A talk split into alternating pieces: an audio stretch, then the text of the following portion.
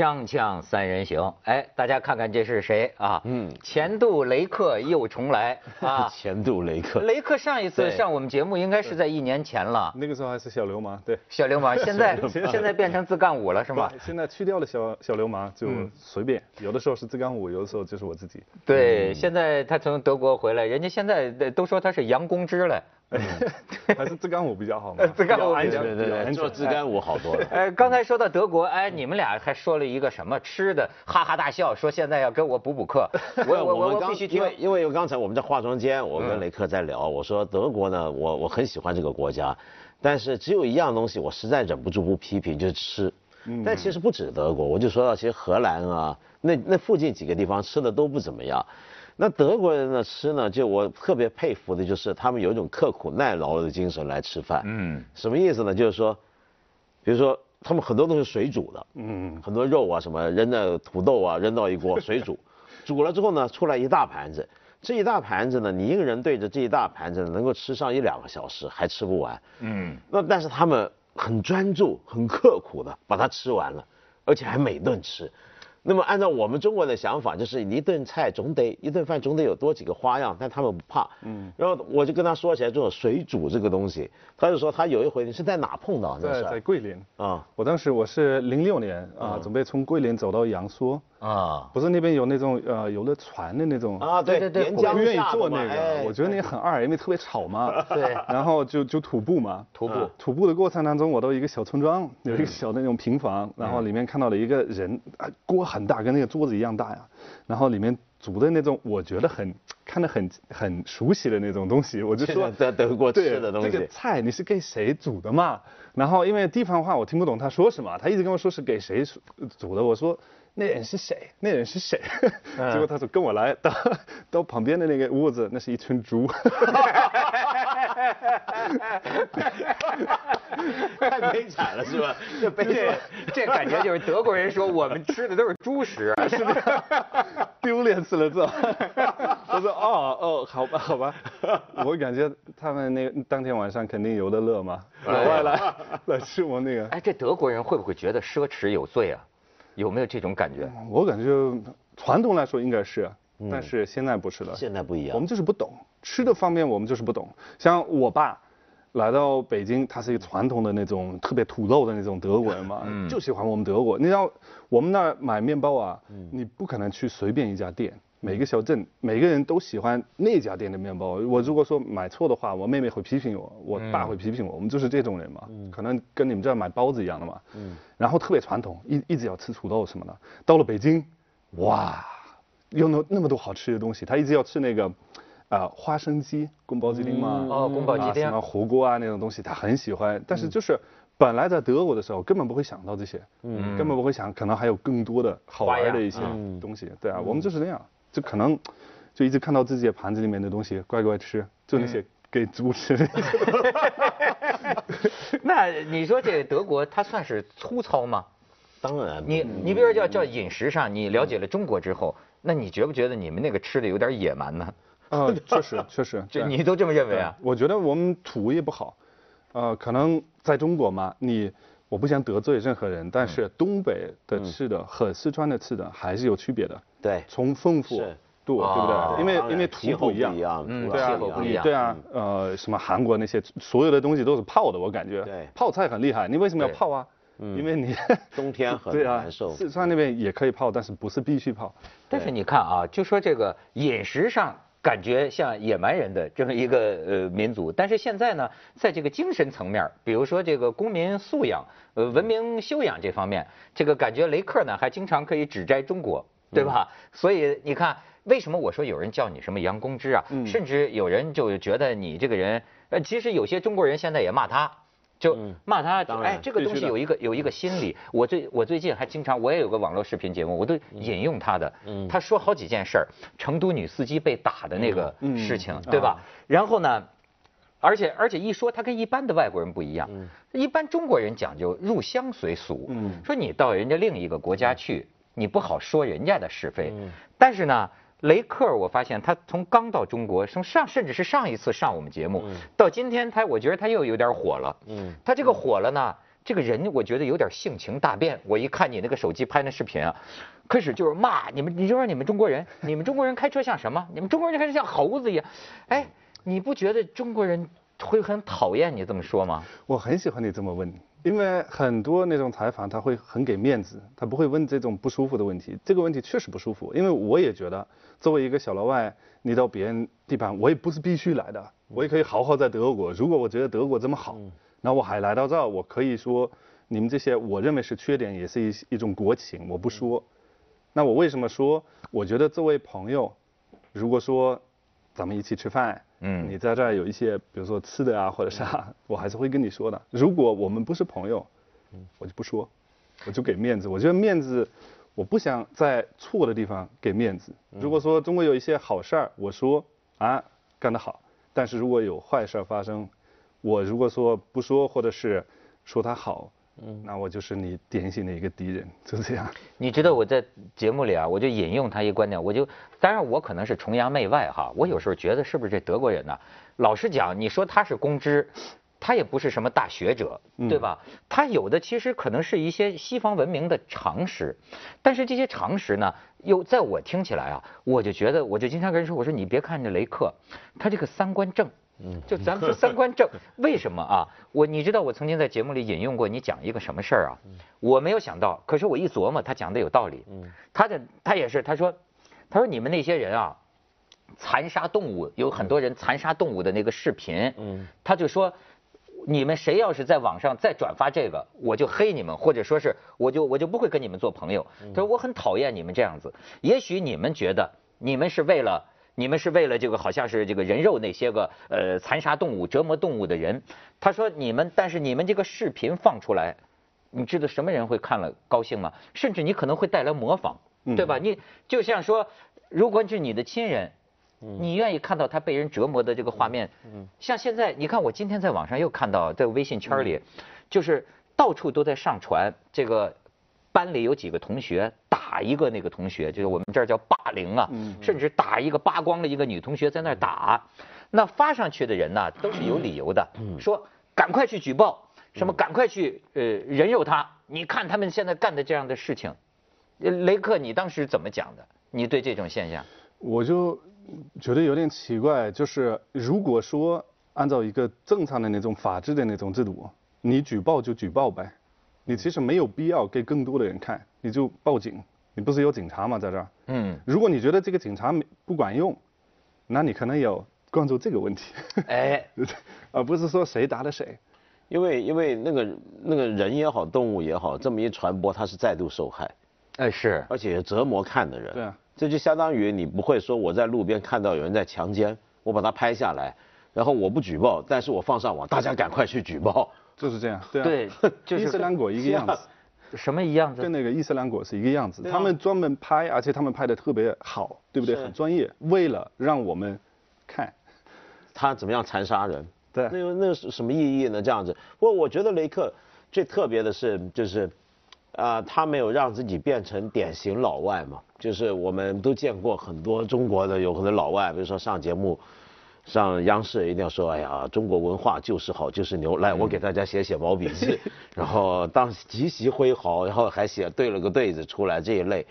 呃，一般我们的预期，所谓外国有人该客气或者怎么样，但我觉得他现在这个状态很好，因为一般今天中国的国情是这样，就是我们不晓得什么时候开始相信了这么一种潜意识的信念，就是。凡是中国人都该夸中国好，嗯，而在中国，要是说中国不好的人，那他大概是这样的人：第一，他可能是公知，他可能是背后有不良的用心企图，他背后可能有反华势力的支持。那在要没说到那么坏呢，就说他呢是光说不念。只懂得说话，不懂得干实事儿，所以他只懂得批评。站着说话不腰疼。啊，对，这个他也批评过嘛，那当然是站着说话了。然后，呃，跟着再数下来呢，就反正你怎么说都不对，所以到最后结论就是，凡是中国人都该夸中国好，凡是中国不好的，中国人都应该看不到，不该说。那么，既然中国人不该说中国不好，而说中国不好的中国人都被怀疑你跟外国势力。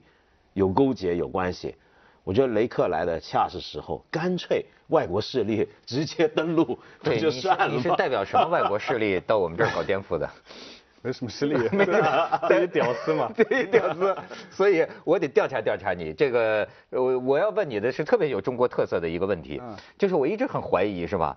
你靠什么养活自己？就是对，就是反华势力，你的你的在赞助，你现在靠什么生活呢？CIA 嘛，德国的 CIA 叫什么？对啊，这些问题问的很好。其实我钱很少。啊，然后我画的不多，我现在还没有结婚，没有生小孩。如果以后要的话，我肯定要卖身，肯定要卖身。对啊，肯定要不知道代表一些牌子或者什么，就是做代言。那肯定的，诶，对对对 对，无论它好与坏，呃，对吧？这什么三鹿，但是三鹿已经没了，是不是？对对对，嗯，还存在的代言，你可以代言，你可以代言三聚氰胺，很好。就是我现在就是写写书嘛，写书能赚钱吗？呃，少，你也知道，对不对？在德国稍微多一点，在中国稍微少一点，因为书架不一样嘛。然后我会办演讲，在德国给他们介绍我在中国徒步的这些事儿。那个时候我会说中国的很多好话。哦。啊，因为我觉得给德国人讲中国不好也没有什么意义。德国媒体天天讲，我跟他们讲一些中国百姓、中国的热情啊、好客啊，中国是一个很适合外国人去旅游的地方，因为很安全，对不对？还而且吃的也很好，我希望更多的德国人过来，所以说在那种演讲我也赚一点钱，我也给他们介绍一些中国的东西，啊，网上也赚一些，比如说我的视频在 YouTube 啊也有人看，就就那样。那这点收入能够维持你跟你的妞的生活吗？呃，差不多，就是呃水平很低的，但是我觉得。作为一个自由职业者，我不是为了现在考虑的，我是为了将来，我一一就是一步一步，嗯，就是那样的就发展嘛。然后如果说什么时候，呃，看这种计划不行了，因为比如说我们家也很多人担心了嘛，就觉得我是不是应该进一个什么企业啊，就当一个白领。那到时候我再当白领。嗯。那现在不愿意。现在家也会有这种担心。那当当然了，德国人很传统的，德国人觉得你进入一个企业，你一辈子都在那个企业里面安全。就好像他爹也觉得他不务正业。嗯，就是这样。就我爹是教教授嘛。教授。他最看不惯的就是，就是你这花，你现在是花领。而且啊，我觉得这个雷克啊，他现在说话的这个范儿啊有变化。这个你看啊，就说这个中国啊很有意思。过去我们老是拿什么来这个掌握威风啊？就是说啊，你这个外国势力来了，比如说你蒙古人打过来了，我们没打过你，但是我们能转化你，我们把你化了，是吧？汉化了。那满族人过来了，我们打不过你，对吧？但是我们把你同化，我们化掉你。哎，我现在发现啊，中国的互联网。乃至于中国的少数的这个电视节目啊，都有一种神奇的转化能力，他能把一个私下里咱们这个私人朋友讲话呀，觉得很正常的一个人呐，转化成一个疯狗，你也不知道，就是你也他有的时候啊，你也不知道是真的把他变成了一个疯狗，还是说他觉得他要在网上啊像疯狗一样说话才能够被人注意，嗯，哎，你知道，就是我觉得他有时候有一种这个。转化，因为已经有好多人跟我讲，就说像你们这样说话，没有人会注意的，你知道吧？因为在这么一个就是网，好像有个网上言论的丛林法则，他像疯狗一样骂你啊，我我也要像疯狗一样说话，你才会引起别人的注意。你别看雷克私下里这是个特别斯文的一个人嘛，但是我一看你那个视频。嗯，这个确实说的对，说的对。你你是怎么意识到这一点的？你这么聪明？没有，就是比如说我那个骂司机的那个视频，我想了很久。我那种视频别看好像是随便拍的，它不是。我会想很久，我会先就是我不会写稿，但是我会可能早上我想到了一个什么话题，然后出去散步，想想一些台词或者啥，然后就录一遍。我我作为小老外，我录五分钟啊，我我要录好几遍才能把它录的差不多。呃。那个视频我想了很久，而且我我有不同方案，但是我后来觉得，我说大部分中国司机开车跟猴子没有两样，是能吸引人的关注的一句话。嗯，也不是那种骂人的话，因为我没有说中国人是猴子，虽然有的人可能会这样理解，但是就是你开车那个时候，我不想把这句话说的太温柔，因为温柔他们就会觉得呵呵就过了。嗯，我说的难听一点，他们可能会看到。就是这样。网上因为声音很多，空间很大，你可能就是要把话说的稍微刺眼一点。对，所以你看，就说这个文道长期以来，我就觉得很多喜欢文道的，就是讲，就文道不管这个风云如何变化，永远坚持这个温良恭俭让，就是像一个知识分子一样，这个说话是理性的，是温和的。但是文道，你不会遇到这种，你觉得？哎，这种拍桌子大喊或者指着鼻子骂娘的，他有时候甚至变成一种表演。嗯，我见过，但我做不来，我说不来。其 实我很尊重，我觉得很棒。我我我没办法，就是我我上过一些那种节目，就那种辩论节目啊。那个辩论节目，有一个人跟我是被安排到同一个阵营，那种辩论是正方反方。我后来再也不上，我真的很傻。嗯。那反正有一个人跟我是同方的，但是他的所有的言行的方式。都是我无法认同的，尽管他的观点跟我很接近。比如说，他说的说的话，我不知道他刚刚广就做广告的时候，我们喝喝茶什么还聊得好好的，忽然间镜头一开，他起来了，然后把桌子掀了，嗯，然后掀了之后呢，闻到香，我我就我就愣了，我在旁边没事儿吧，嗯，那么再来还再过了一场之后呢，他整个人摔到地上打滚了，这是什么节目啊？你们上？嗯，是本台的某个节目就算了，那我很多年前的事就不说是哪个节目。然后呢，我说有必要那么激动吗？我们在谈什么吸烟问题还是什么？那你没必要那么激动成这个样子。嗯，我我没办法。让自己陷入那样的状态。哎呦，你你知道，就是所以，我老是说，就说他们说这个接地气儿，为什么在很多地方我觉得接的地气儿，那就叫乌烟瘴气。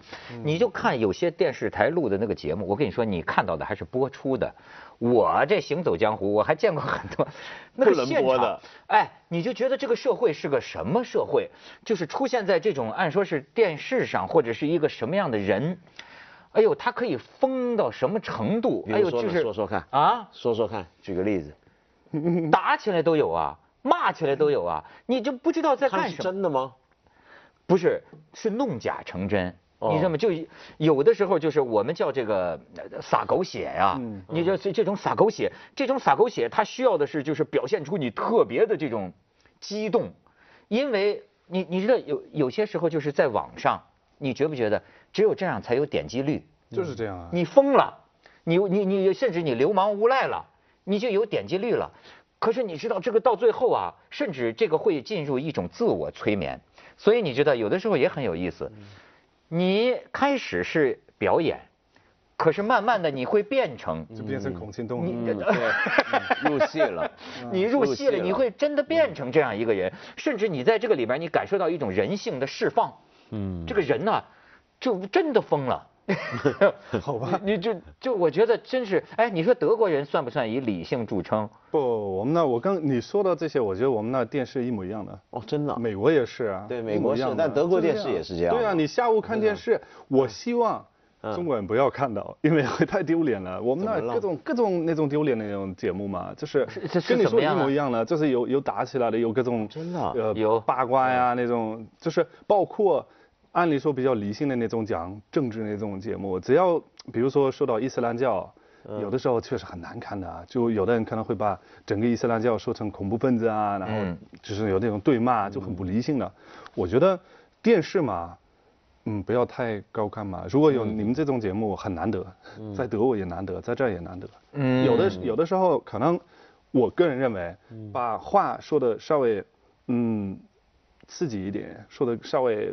难听一点，直接一点，也不是什么坏事儿。像我很欣赏的那个马塞和香尼斯基，就是那个德国的那个批评家，他说话就是那样的。他希望更多的人看到，其实他有他的观点。如果要是看他的书，那是很有很有文化的一个人。但是说话，比如说 Gass 那本书，对，就说这个不是文学，对，说的很难听吗？嗯，我觉得有的时候有一些话，在新媒体，我们已经不是像过去那样的，你的声音需要稍微大一点。直言不讳，这有个成语就叫直言不讳。我觉得我们好像还都是有负担，就是说话特别就是老怕伤害了别人，嗯，就希望总希望能够找到一个技巧，既能够把自己的意见委婉的让对方明白，但是又不至于让对方感觉到这个面子受伤害。嗯，很困难现在。哎，其实我说实话，你不是刚才问我两个很不舒服的问题吗？对，德文不喜欢谈到他的呃收入，这是很尴尬的事情，对我来说，我我很喜欢。嗯，我很喜欢，我经常 因为没什么收入，因为因为我因为我觉得那些很多人会在网上质疑我的身份，就会觉得我是不是背后又怎样或者啥，但是很多记者因为要给面子，他们不会问这些问题，他们会说李克，你到我们中国有多少年了？哇，你很喜欢中国怎样？就就那种有点那种，嗯，呃，给面子那种对话就没意思了，没嗯不质疑我，嗯。对吧？你的你的我你的这个呃节目我很喜欢，很火，很受欢迎。你说为什么那么受欢迎？这种问题我很好回答，对不对？我说因为我很棒，所以所以很受欢迎，对不对？但是你要是说你像你刚才问的，为什么要在中国骂中国？对这种问题，我很不好回答。谁派你来的？对谁派你来的？就应该更多问这种问题。你的方式很斯文，很有很有很温柔，但是你问的问题还是很犀利。咱们从来都是笑里藏刀。对对对对，一来，对我们还觉得就说咱们现在互相间吵架太不客气了，他好像还觉得不够生猛，是吗？嗯。你觉得我们说话还是很有顾忌的？我觉得你们这个节目刚好是呃方式比较斯文，但是。问的还是比较犀利，所以我喜欢嘛，就这样，我不想再拍马拍马屁了。对，因为因为我想很多时候我们看一些，尤其电视跟网络节目还是有分别。电视节目有很多的套路，有很多的格式。呃，你比如说你一做电视节目，他就会觉得电视好像代表着某种的很正确的形象、正确的声音，要向全国人民要宣布一件很重大的事情。嗯，正所以对吧？正能量。所以，由于电视是必然要正能量，所以马克上电视也必须很正能量，跟他谈的也得很正能量。明明私底下是问他说：“你泡那么多中国妞，我恨死你了。”谈这件事，真的泡了很多吗？对，但是但是公开在电视上说：“哎呀，您热爱中国文化，那很好。”都都得变成这样。哎，我能我能我能关心一下八卦吗？你你刚才讲你在德国那个妞是中国妞还是德国妞？这。哦，这个我就不不说了，这个不说了，这个就别说了。对，因为因为在德国是这样的，我跟你说我为什么不说？嗯，因为在德国是这样的，你作为一个公众人物的，你把你家庭的事情筛出来了一次，媒体有资格一直去去查。如果你拒绝，从一开始拒绝，你就是有那种法律保护。如果比如说我是政客，我说来媒体到我的家看看我的家有多好。那个时候我当然愿意筛，因为我希望我我显得很亲民，对不对？对。但是当我出轨了，老婆离婚了，那个时候我说媒体不许报报道了，对不对？啊，这就可以。对。我从一开始我的家的那些事儿，我不愿意放到外面，我希望他们有那种保护。我自己二，我自己，比如说别人给我发私信说你你住哪儿，我去杀死你或者啥，那是我的事儿。但是我不希望影响我我的朋友或者我的家人。嗯。那你为什么有时候希望记者问问你泡妞的事儿呢？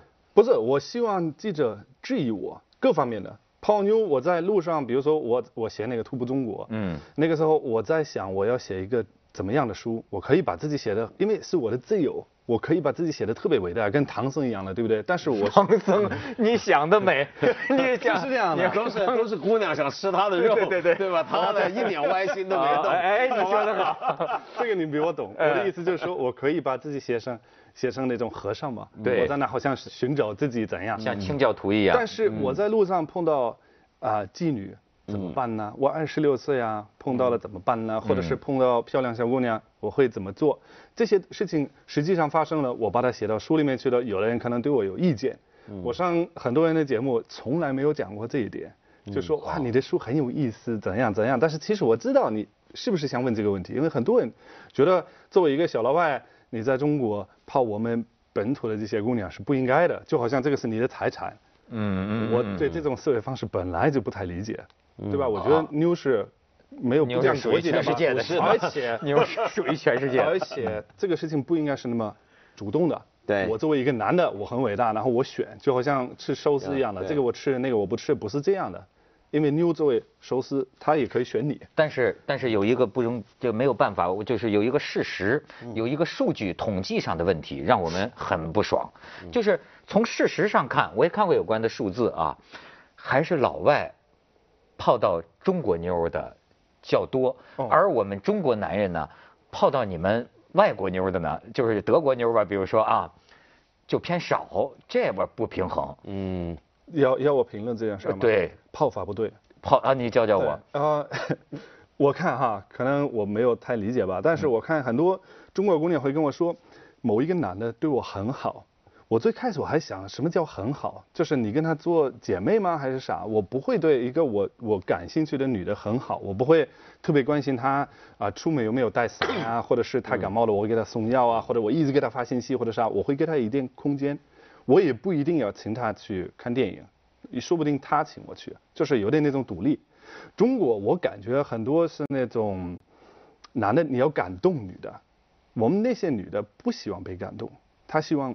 你你展示你的魅力哦，感动，我以为你要感动他，感动感动啊，要要感动，说话不标准，感动。我的意思就是说，你有一种魅力，比如说你是一个北京的一个老爷们儿，嗯，外国小姑娘到北京，她肯定很想认识你，对，对吧？那样的话，她可以认识一个一个很棒的北北京，对。但是你就一直对她好好好好，她觉得你不给我一点自己的空间，烦嘛，很烦。你应该展示自己的魅力，是这样。我感觉哈，你作为文化人泡妞是没有问题的，在国外。我们喜欢的就是东方智慧嘛，真的吗？啊，那就杀向德国吧。接着为您播出健康新概念。中国男人有时候有太强的自卑感。对，这个这个咱们下一集，咱们下一集可以从这儿谈谈。